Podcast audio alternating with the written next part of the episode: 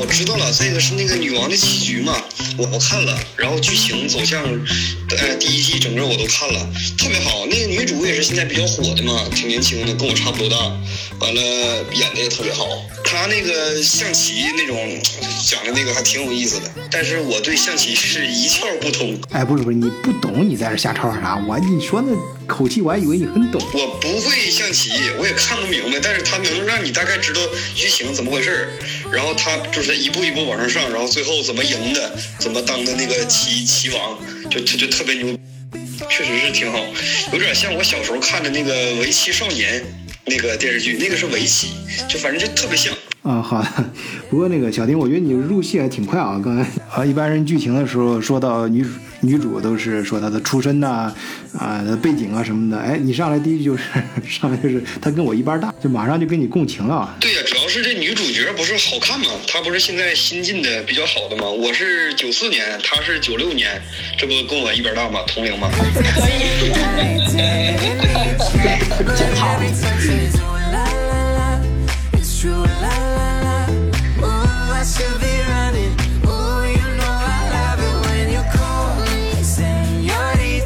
啊那个德国视角的朋友，大家好，我是晚醉。啊，很高兴本期聊天会请到几位大家熟悉的嘉宾，跟大伙儿一块儿聊一聊最近非常火爆的一部美剧《女王的棋局》，也叫《后羿骑兵》，还有最火的中国现在啊一个很有意思的人物马保国。这两个看似不相关的东西，他们的背后却有着一种让人津津乐道却又争论不休的联系。哎，咱们德国视角就是不一样啊，大家可以一块儿来聊一聊。Open your lips, undress me, hooked on your tongue. All of your kisses deadly, don't stop. 嗯，好好，让 咱们呃跟跟女王一般大的小丁啊小朋友先谢谢啊，那个还是让我们的巴黎老帅哥老男人来跟小朋友们讲一讲啊这个女王的棋局啊，也叫后羿骑兵啊，这个他是讲了一个什么故事啊，是一个什么事儿？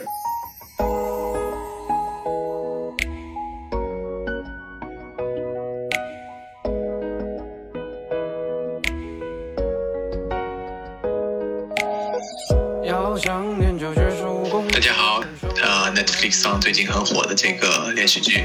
啊、女王的棋局》啊，我看的是德语版《Das Damen Gambit》啊，那么故事讲的是在十九世纪五十年代，在美国肯塔基的莱克辛顿的一个小女孩，她在车祸中失去了她的妈妈，后来进入了一个孤儿院。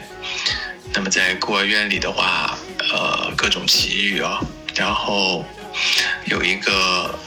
这个看管孤儿院的这个看护的一个这个呃，可以教他下棋，啊、那么他就开始了他这个学习国际象棋的这个旅程，但是同时在这个孤儿院，他也染上了这个对镇静剂，就是那种药物镇静剂的依赖。啊、之后的话，他又被另外一个家庭收养，啊、然后那么开始继续他的这个呃学习象棋的这个旅途，呃期期间就遇到了很多呃各种象棋高手和这个名人，啊、一直走到他最后战胜了这个在莫斯科战胜了这个俄罗斯的棋王啊，呃、达成了一个传奇。那么，呃，这个电视剧里一直在描写的他的这个传奇经历，一直伴随着一条啊、他的这个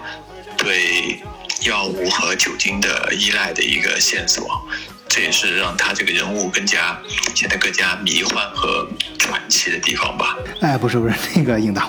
我让你我说你是巴黎老帅哥，重点是帅哥，不是老，好吧？你你不要真的是就把那个节奏拉的太慢了，你 哎，要不还是这样，让小丁哎，让我们年轻人哎，你来用春秋笔法把这件事儿简单的说一下。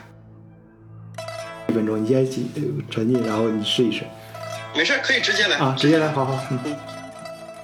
天才少女如何立足于江湖的故事。女主角背负着血海深仇，从小失去了双亲，在孤儿院长大，在机缘巧合之下见到了第一个停，我是想让你说的短一点，不是拉的更长。这样，你一句话说完。就是一位天才少女，一路过关斩将，打怪升级，呃，终成一代宗师的故事。能不能再浓缩一下，浓缩成一个词儿？就是呃，就是就是天天在上修炼成功了。呃，要是用一个字儿来概括这部剧，一个字儿，我觉得那就是就是呃修嘛，修炼的修嘛，就是不断不是的修行。我告诉你，一个字儿就是爽。可以。啊，那倒是，那是很爽。那你说的是剧，不是故事。故事看的，呃，中间并不爽啊。中间因为因为它是这种这种电视剧，就是你从第一集你就知道它一定最后会成功。啊，好，我们不折磨这个小朋友了啊。那个是这样，啊不过那个小丁说的那个挺好啊，确确实有这个武侠的感觉。这部小说的节奏，你看一开始就是神秘的父亲不知去向，母亲死于车祸，很很悲惨。对对，身世悲惨，一定要够够悲惨，对真是。对对对对对，他主角一定是那种，他就具备着平常人不具备的天赋。嗯你像最早的重头戏，就是揭露他天赋是他在地下室和那个老的工人，他们他第一次发现国际象棋的时候，嗯，然后那个时候他他他从完全没有接触过国际象棋，也不了解规则的情况下，只靠观察了几分钟，就掌握了国际象棋的规则。那个导演当时的那个这种展现也是很有意思的，就是他展现的是他整个这个人的观察力。嗯就是他的天赋是始于他的观察力，而观察力去也是在国际象棋里面最重要的逻辑思维和观察力。嗯，哎，你说这一点就更像武侠小说啊，就是他的出生就跟别人注定不一样，就是他的生父啊，有一个神秘的生父，呃，其实是一个大学的数学教授，呃，他妈当时要烧掉他爸的所有的东西嘛，就是要推开这个。讨厌的男人跟她一刀两断啊，很绝情。呃，很多女人把男朋友一脚踢出门的时候，往往都这样。哎，然后女主角就从她，呃，生父啊乱七八糟的那些物品里面，呃，捧出一本书，在他母亲隆起的这个火光里，哎，书名隐隐的展示出来。呃，泛函分析，反正就是一看就是大学数学专业的这种很高深的书。哎，导演就用这一个细小的电影，呃，特写镜头，就暗示了女主角遗传了她父亲这方面的基因啊，很有数学天赋。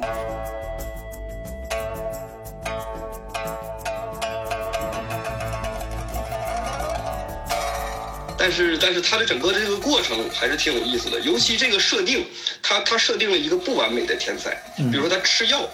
他吃药以后幻想这个在天花板上出现棋局，给自己冥想做布局，这个设定太好了。就你看武侠小说就没有这个，武侠小说男主角往往是完美的，只有性格缺陷，他没有能力缺陷，但是他的天赋是一方面，他的天赋有着极为阴暗的一面。嗯就是他，他是在和自己在战斗，他他一直整部剧是在和自己的天赋做斗争。嗯，哎，是这样，这个剧是女王的棋局啊，咱几个男人在这儿很聊开了。哎，还是请咱们德国视角的常驻女嘉宾啊，会好。呃，这个请女王来聊一聊女王的棋局。好，德国视角的朋友们，你们好。嗯今天，嗯、我之前是在朋友的推荐下看完了那个《离经叛道》，然后我今天就是星期五这一天正好没事，就一口气把女王的棋局，呃，棋局这七集全部看完了。然后在那个女主角睁着那个迷死人的大眼睛说：“我们开始下棋吧。”在这个镜头前结束，哇，觉得看得酣畅淋漓。嗯，我觉得这个摄影师确实是个鬼才，就是他拍的很多镜头都匪夷所思，有意味深长。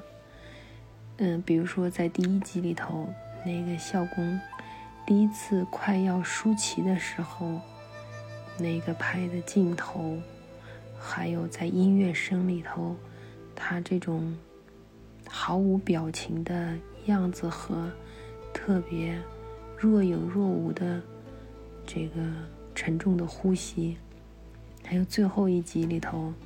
那个女主她赢了棋以后，随着她的步子，镜头也在不停的跳动，还有这些那些光影的结合，画面和音乐的协调，就看完以后让我感觉，它作为一个电视剧。他的所有的工作人员，包括他的编剧、演员、服装、棋局，所有的都是专业的和敬业的，就是让我作为一个观众，感受到了最大的被尊重。嗯嗯，我我说几点我的感触，嗯，我的高度没有就是嗯男士们那么高。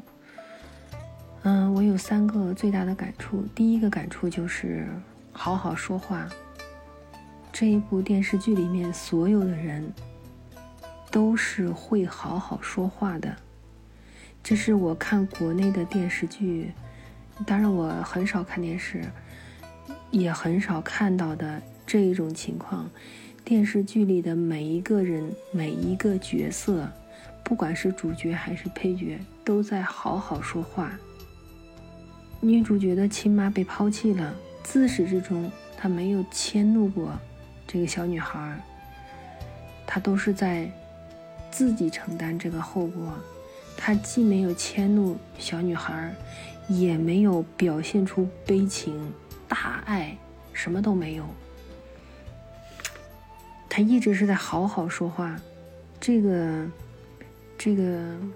让我非常吃惊。你也不觉得他？不符合常理，比如说女主角的后妈，嗯，被抛弃了。那作为她后妈来说，刚领养了一个女孩被抛弃了，她应该沉浸在抱怨呀、愤怒啊各种情绪当中。但你会发现在这部电视剧里头，她自始至终都是在独自承担自己做事情的后果，没有向这个女主迁怒过一次。抱怨过一次，埋怨过一次，把什么火撒在他身上一次，从来没有过。你包括这种这种感触很深吧？就是，嗯，我们会发现在一个电视剧里头，这些角色们不用哭天抢地，也不用声嘶力竭，也不用叽叽喳喳，就是安安静静的，一样可以把故事讲得很好。让观众欲罢不能。嗯，这是我的第一个感触。第二个感触呢，就是第二个感触就是这个剧的情节很专注，很如意，主干非常明晰，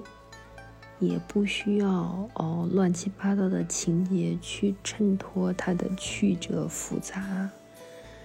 嗯，比如说在刚开始的时候，他去地下室下棋，会以为会是一个小白兔和大灰狼的故事，因为小公长得也很凶，但是并没有。后面他被养父母认养的时候，养父给人的感觉又是一只大灰狼，但实际上也并没有。嗯。当出现这些情节的时候，其实是有点担心，会担心这种情节会落入俗套。没有，但事实上并没有。这个也说明，就是如果在讲一个故事的时候，没有鼻梁为娼，没有强人所难，没有忍辱负重，它就是一部战胜自我的奋斗史。嗯，这也是一个惊喜。你看，干干净净的故事一样可以曲折动人，扣人心弦。第三点就是细节紧扣主题。嗯，各个方面都体现了女王的气质。嗯，呃，清冷疏离，衣食住行这些刻画也都不说了。男团当然也不用说了，嗯，嗯，各种评论什么都说的很多。我我想的一点就是，呃，里面很少说女主的生活中，呃，为什么没有遇到我们平常遇到的那些烂人和破事儿？嗯，这也可以解释为女主、女主、女王足够高，这样的人和事，对于她来说根本就不屑一顾。嗯，也可以这么解释。还有就是在棋场上诱杀小男生的情节，就有又狠又辣、挡我者死的这种女王的狠劲儿。第三个就是，嗯，这部戏它虽然说戏，呃，情节加了很多玄虚的地方，但是并不玄幻。嗯，比如女主一有时间就钻研学习，手不释卷，这就很励志，也很让我们这些妈妈们愿意和孩子们分享这部剧。嗯，还可以振振有词地说：“嗯，你看，成就非凡的人都需要天分加汗水，有天分没汗水。”就是中国的方中勇，有汗水没天分，可以成为宰相，但是绝对成不了女王。嗯，最后有两个小小的美中不足，一个是男配们除了班尼以外，长得都有点雷同。最后我也没搞清楚谁是谁。不过这个也不重要了。第二个就是那个法国女人出现的意义不晓得是什么，因为没有这个角色，他的那些情节放在任何一个配角上也都说得过去。这个求高手指点。好，会好说到高手，请高手出场。哎，我就突然想到，最近在咱们呃大众的视野里面啊，各个媒体平台上频频出场的这个高手，哎，就是马保国大师啊，这个加引号的啊。本来我把这几位嘉宾啊招在一块儿，我们要开一期聊天会，说聊聊《女王》这部爽剧。那很多一些主题啊，我们在讨论到底往哪个方向走。我一直没定下，但是今天早上我就特别兴奋，因为我呃看到马保国的这些，因为太火了嘛，我也不得不刷一刷。哎，这一刷不要紧啊，我就。突然在这种强烈的对比之下，我让我想通了一件事儿。这个问题也是困扰了我很多年。呃，就是你看啊，《女王》这部爽剧，它里面讲的，呃，主角就是通过各种修炼啊，就刚才小宁说的，过关打怪啊，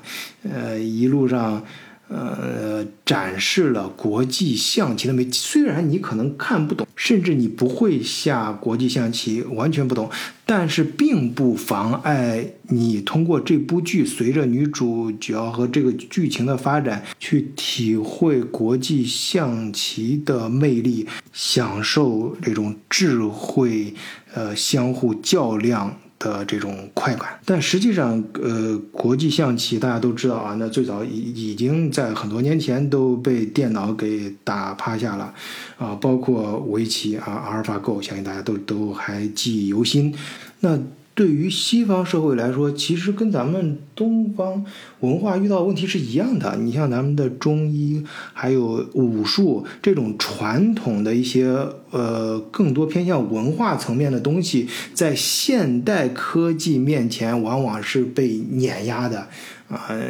体无完肤。呃，但是你看这些。呃，像《女王》这部剧，包括呃西方的很多一些爽剧啊，其实东方的，你像日本和韩国啊，他们拍的一些文学作品也是，嗯、你能够在其中感受到呃传统文化的这种魅力啊，而且你你不大会在其中去，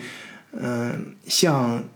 马保国，或者是前几年我们在中国很多一些媒体上爆冒出来的什么以所谓的打假这种形式啊，当然这这个这个我不不不说对错啊，就是呃这个现象，就是我我觉得两个都有一种极端，就是你你为什么非要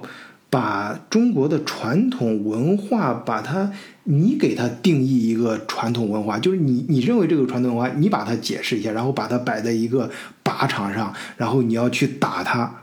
而不是把传统文化中国的这些东西，它它有很多种解释，很多个面相，那你为什么要非要去打它呢？你你你你可以就是说，你现代文明，你去宣扬你现代文明就好了。你看，呃，无论是日韩还是西方很多的一些作品，他们更多的是结合传统文化去，呃，把传统文，因为有些传统文化有些棱面，有些面。大家都知道它是很弱的，随着人类文明的发展，呃，有些东西你不用很强调，你你不说大家也知道那个东西有些它确实是这样，但是它有一些它里面有些精髓啊，有些是本身是很高深的。啊，这不是说高深嘛，就是反正很儒雅的，比如说和中国的绘画呀什么，这里面体现出来的一些哲学思想呀，你你就拿中医来说，就中医大家知道是它不，它没有这个科学理论，没有实验室，但是它它养生啊什么这方面确实有一些独到之处啊。那更还有武术啊，中国的武术，你像这个马马老师啊，从请允许我啊，大家喷他的人啊，请允许我称的一个马老师，毕竟老爷子年龄很大了呀，人那么大年纪。你看他被打了几拳，照样人家爬起来也没碰瓷儿，也没干啥的，爬起来，呃，跟大家还接着做节目干啥的，这身体板儿可以啊，那证明他练的这个呃武术啊什么的，确实起到起到强身健体的作用了。呃，还有你看他那个什么五连鞭什么的，这个呃是呃这个呃这胳膊腿儿啥的还是很灵活的。你你这个你看那个这把式什么的，这些其实它可以完全以一个很好的形式体现出来，没必要这样去丑化它。丑化就是你你可以你自己走谐星路线可以，但是不要把我们中国的。我认为啊，我个人认为是国粹这些文化，它本可以成为，它本来应该也是一个经过这么多千这么多年这几千年沉淀下来的，呃，筛选下来的，经过不断的变化的，应该是越变越精华的东西，呃呃，把它展示出来，而不是你把它丑化。你可以丑化自己，你没必要丑化我们国家的这个文化呀。所以今天早上刷手机的时候，刷刷说，我就突然灵光一现，我就觉得，嗯，呃，这个《后羿骑兵》这部美剧啊，就是《女王的棋局》这部美剧，呃，和呃最近大火的马保国这个人物在网络上这个红人吧，呃，网络红人，呃，还有一个西方很有名的文学作品啊，文学名著啊，就是塞万提斯的。呃，堂吉诃德啊，我觉得这三者，我把它一下就在脑子里面连起来了。哎，我就经过这个对比，你像唐吉诃德也是，他其实人家呃穿上盔甲跟呃风车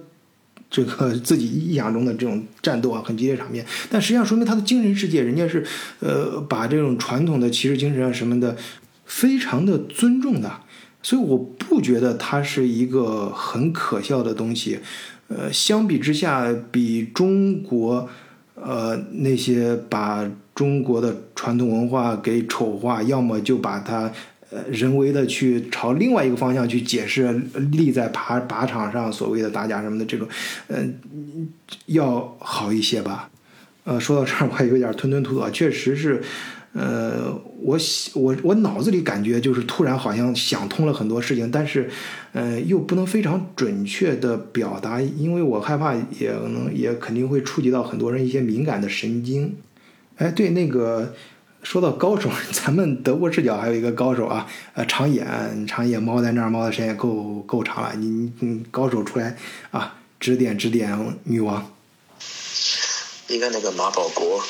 他说他自己是开那个浑元形意太极门，是吧？然后说有两个年轻人，有一个说是健身房练健身的时候把颈椎练坏了，要来学他的功夫才能治疗颈椎病，这个就太搞笑了。太极拳虽然说可以养生，但是跟治颈椎病好像也没有什么直接的关系。如果真的是有效的话，那全国也不用开什么呃颈椎病专科了，直接人人去练太极拳就好了嘛。所以就是说，这个老马他本身是很有生意头脑的。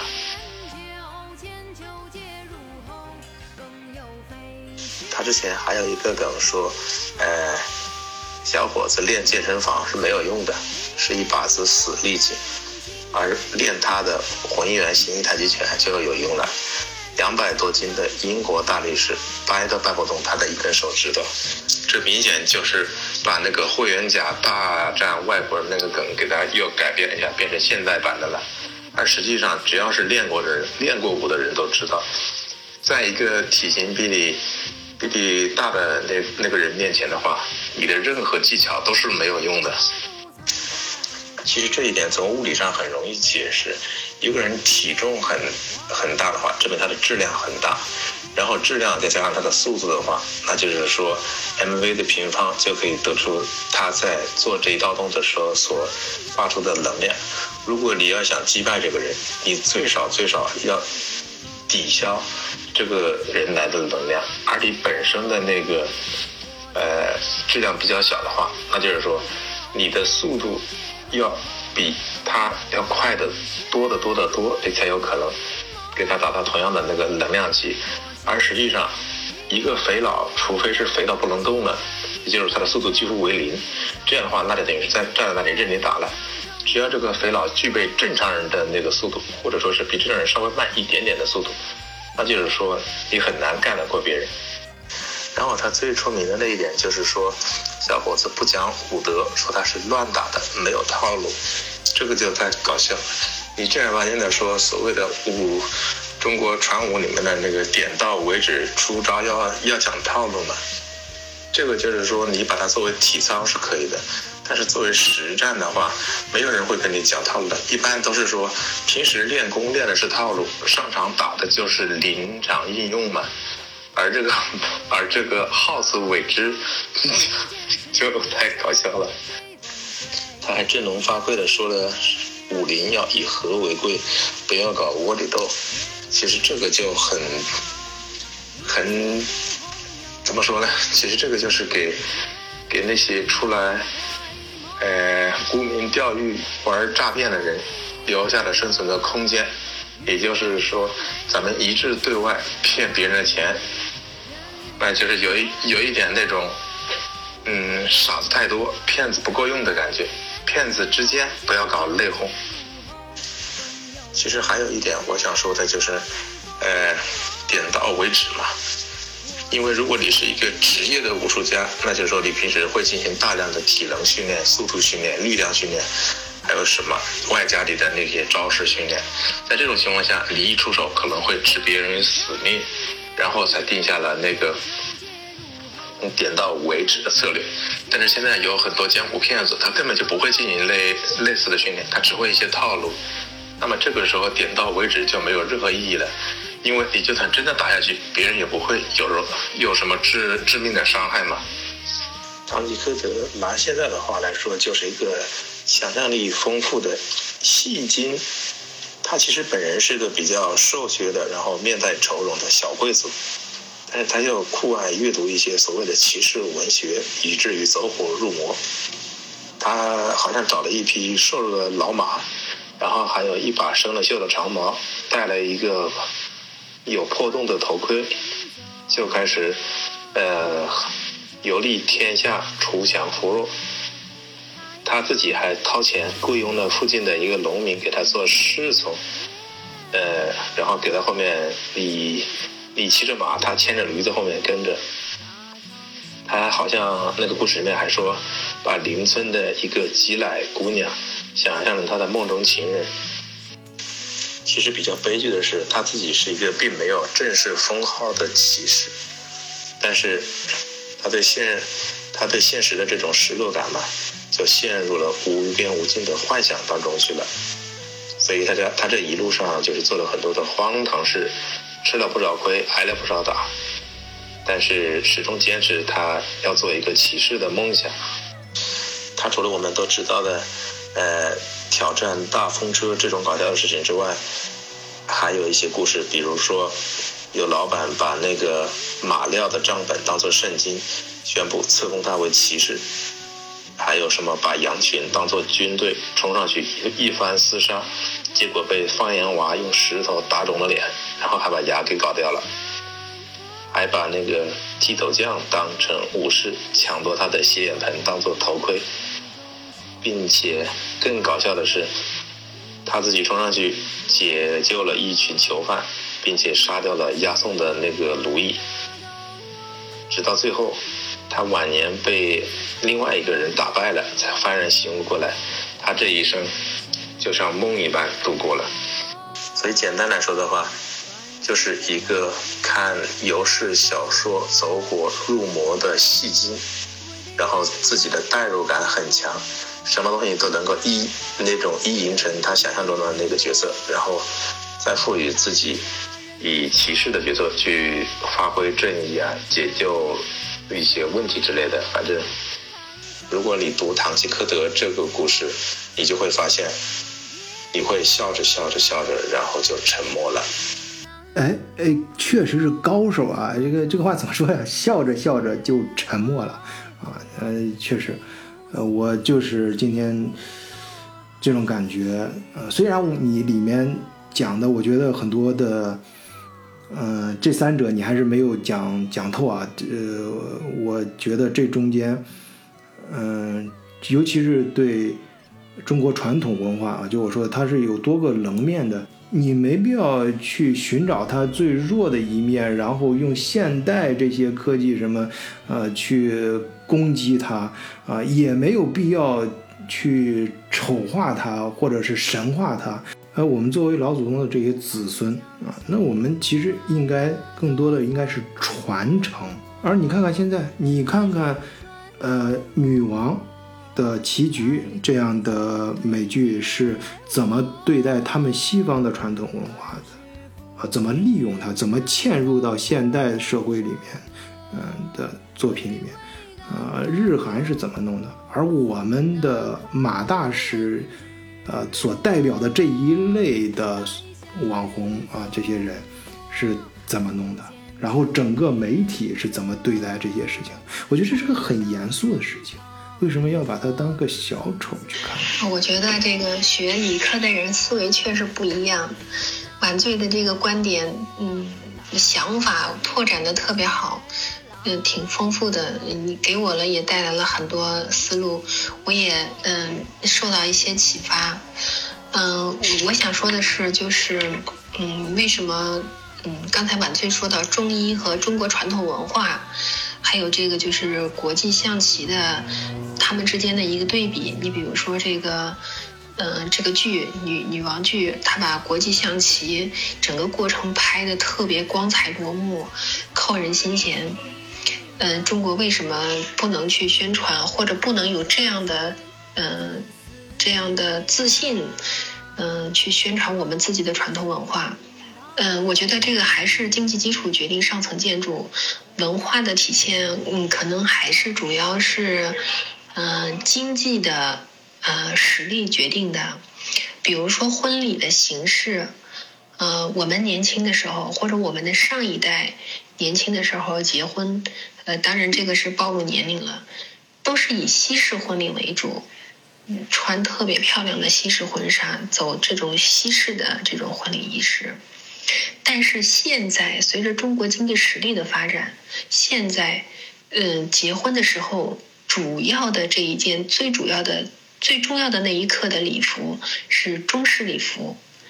呃，只有在敬酒的时候才会去穿西式礼服。见父母的都穿中式礼服，按照中式中式中国传统的仪式进行它的这个每一个步骤，这就是经济实力的前进。嗯，这一个婚礼仪式的变迁就是经济实力的体现。嗯，同样的还有一个就是，嗯。情人节，我我们以前的时候，情人节肯定是二月十四，西方的情人节，嗯，特别精美高贵，西方个个都是好的。但是现在越来越多的年轻人在中国过的是七月七牛郎织女这个情人节，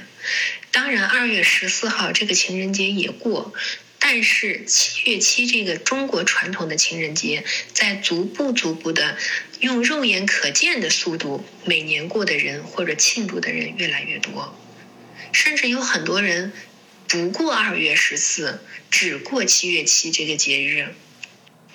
这个也是，呃，一个中国传统，这个呃，这个中国传统文化也是经济实力。越来越充足，然后中国传统文化才会逐渐的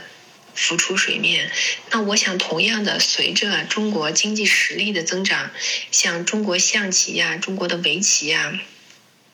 中国的武术呀、中国的中医呀，都会随着经济实力的增长，逐步逐步的会越来越精美，越来越被人重视。越来越啊，还有汉服。你看现在的年轻人，九零后、零零后的女孩，重大的场合喜欢穿汉服，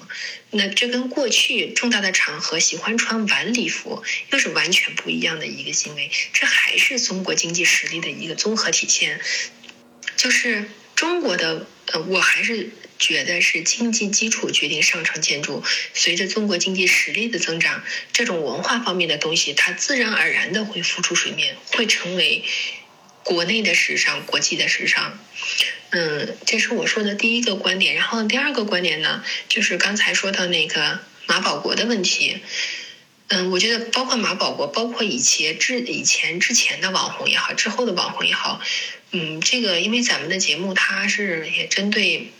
嗯嗯，都能听到的，我也不能做评价，这只能说是某些人的谋生赚钱手段，呃，谋生赚钱手段，它和中国文化我们没啥关系。我觉得也有很多人是不屑一顾的，也不值得我们去讨论它。我主要嗯，对于这部剧最大的感触，就是说，嗯，这部剧本身带给我的冲击。就是现在中国最缺少的就是专业心、职业心和对于专业和职业的敬畏心。嗯嗯，比如说现在的这个，嗯，有的年轻演员上这个电视综艺节目，偶尔看一眼都恨不得去洗洗眼睛。嗯，当然这些人他们作为演员，他们自己。我我不知道为什么会觉得自己这样做，嗯，仍然是可以出来再继续见人的。那你看，通过这件事情再来看这一部剧，所有的他所有的环节，都是嗯用专业的、敬业的、职业的态度来做的。嗯，这样的话呢，我们作为观众才会觉得是被尊重的，才会，嗯，才会。花时间去讨论这样一部虚构的剧，因为我们自己被尊重，我们才觉得人家的职业的态度带给我们的快乐值得我们去讨论，值得我们去付出，这是相互的。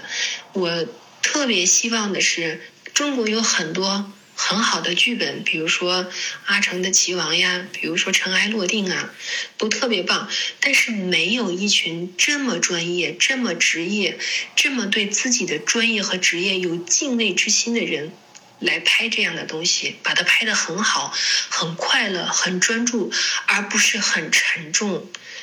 嗯，很反思、很深沉。哎，很好，这个最后女王的总结非常到位啊。呃，咱们德国视角其实这个平台啊，我一直强调，虽然中间有开玩笑的浪漫主义情怀啊，说咱们是全宇宙最具亲和力的呃平台，但是我们确实是朝这个方向去做的，我们就是想认真的尊重每一个听众，嗯，就像每一个人听我们节目的时候，嗯，希望能够达到像长野博士说的那样。让你有的时候笑着笑着就沉默了，心里面会去思考一些东西。啊，当然，这节目最后我们没必要搞得嗯这么的沉重啊，希望更多的听友可以加入我们德国视角的听友群啊，在群里面可以跟世界各地的小伙伴，尤其是中德之间的很多朋友都在里面，大家可以呃根据各自自己遇到的不同的生活场景，然后相互交换信息，相互交换观点，去讨论大家共同感兴趣的话题。在咱们德国视角的社群里面，你或许真的可以成为一个你想象中的骑士，遇到那个你想遇到的女王。好，入群请看节目的简介。这期节目本来是到这里，但是后面长野博士还有话说。